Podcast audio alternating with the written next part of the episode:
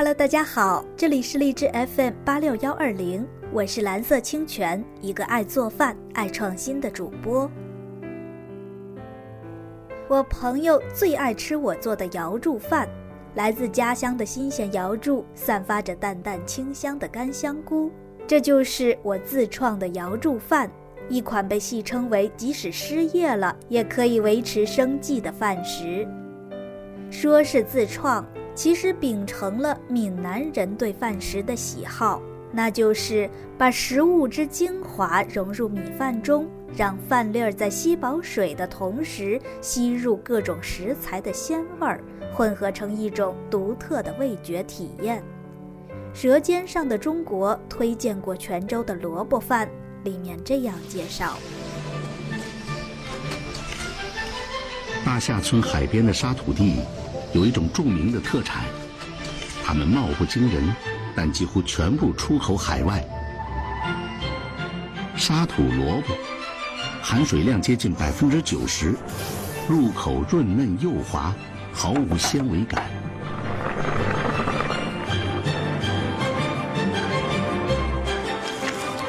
猪肉八分肥两分瘦，带皮最好，切寸段。与香菇、海蛎、虾干同煮，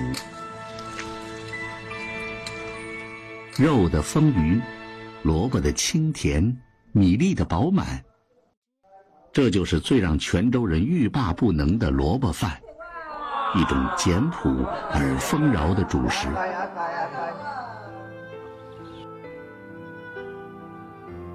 小时候，在家乡的很多节日会做这样的饭。当地俗称咸饭，多用糯米做成，混合着肉菜和海鲜香味儿的米饭，油光软滑，饭还在锅里蒸着，香气已经浓得化不开，提前叫醒胃里的饥饿。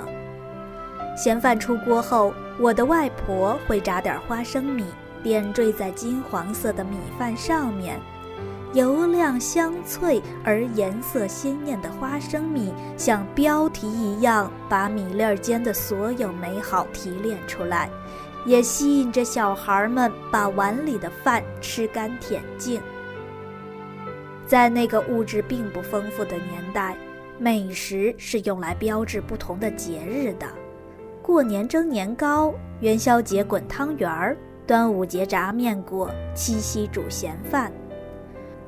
我最喜欢蒸年糕，因为这个制作过程是最盛大而繁复的。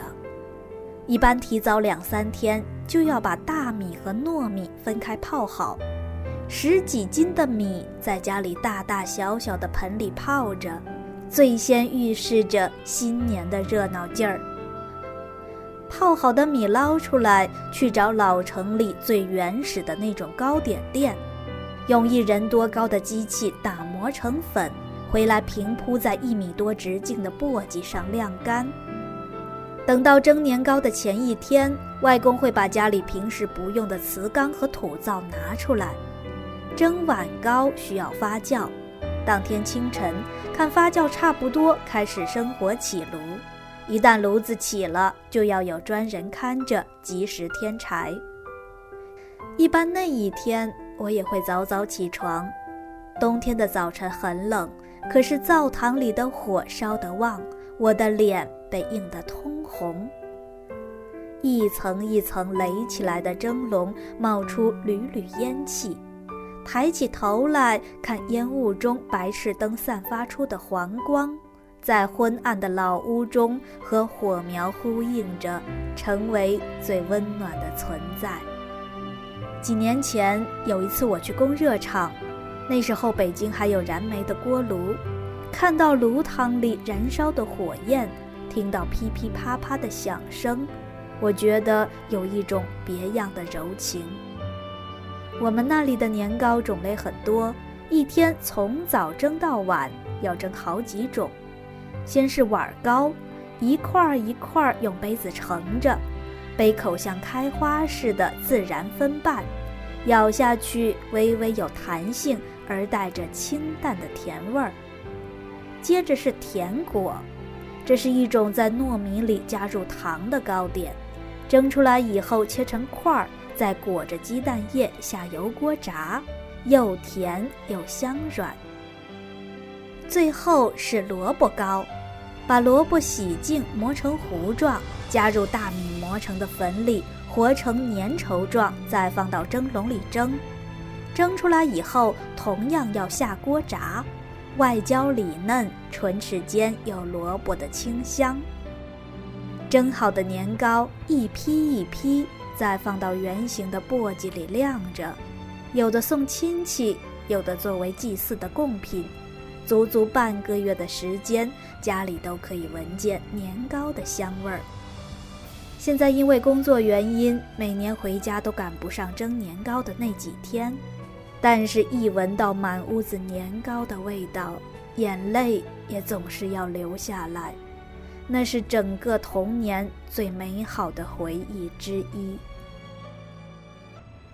美食定位着节日，定位着童年。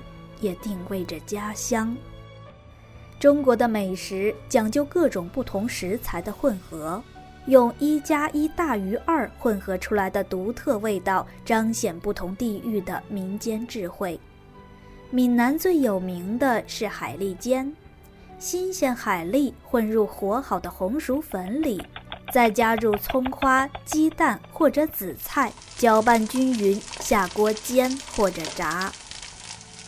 出锅后的海蛎鲜嫩，包裹的薯粉酥脆，油炸过的葱花爆发出诱人的香味儿，再加点甜辣酱，油而不腻，甜咸辣脆软滑，口感多样。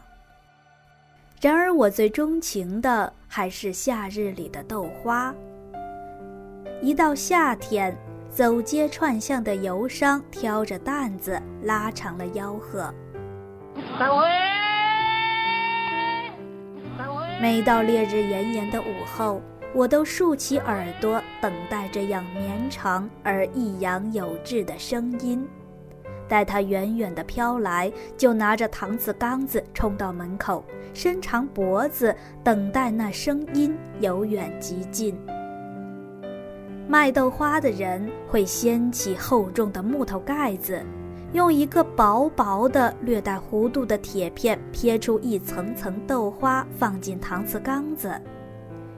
我喜欢用舌头捕捉它极致的细嫩，感受它慢慢滋润干渴的喉咙。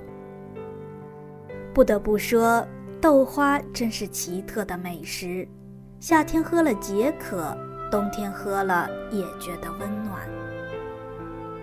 听说做豆花非常麻烦，为了在午后最热、最畅销的时候挑出来卖，凌晨两三点就得起来干活，才能赶得上中午做出来。后来做豆花的人越来越少，我现在也去一些品牌豆花店，但是再也找不到当年的那种感觉。也许参透了辛劳付出的，才会有自己独特的味道。如今在北京，我去粤菜馆不会忘了点萝卜糕，也会去搜寻各种闽南饭馆里的海蛎煎。朋友不理解我，总是点各种不正宗的小吃。我告诉他们，有时候我需要的不是多么讨好舌头的美食，而是可以唤起回忆和乡愁的寄托。你现在筷子间的每一味酸甜苦辣，也将被定格成味觉上的记忆。将来重新唤起这段记忆的时候，或悲或喜，谁知道呢？今天的节目就到这里。如果你有什么想说的，欢迎给我留言。我们下次再见。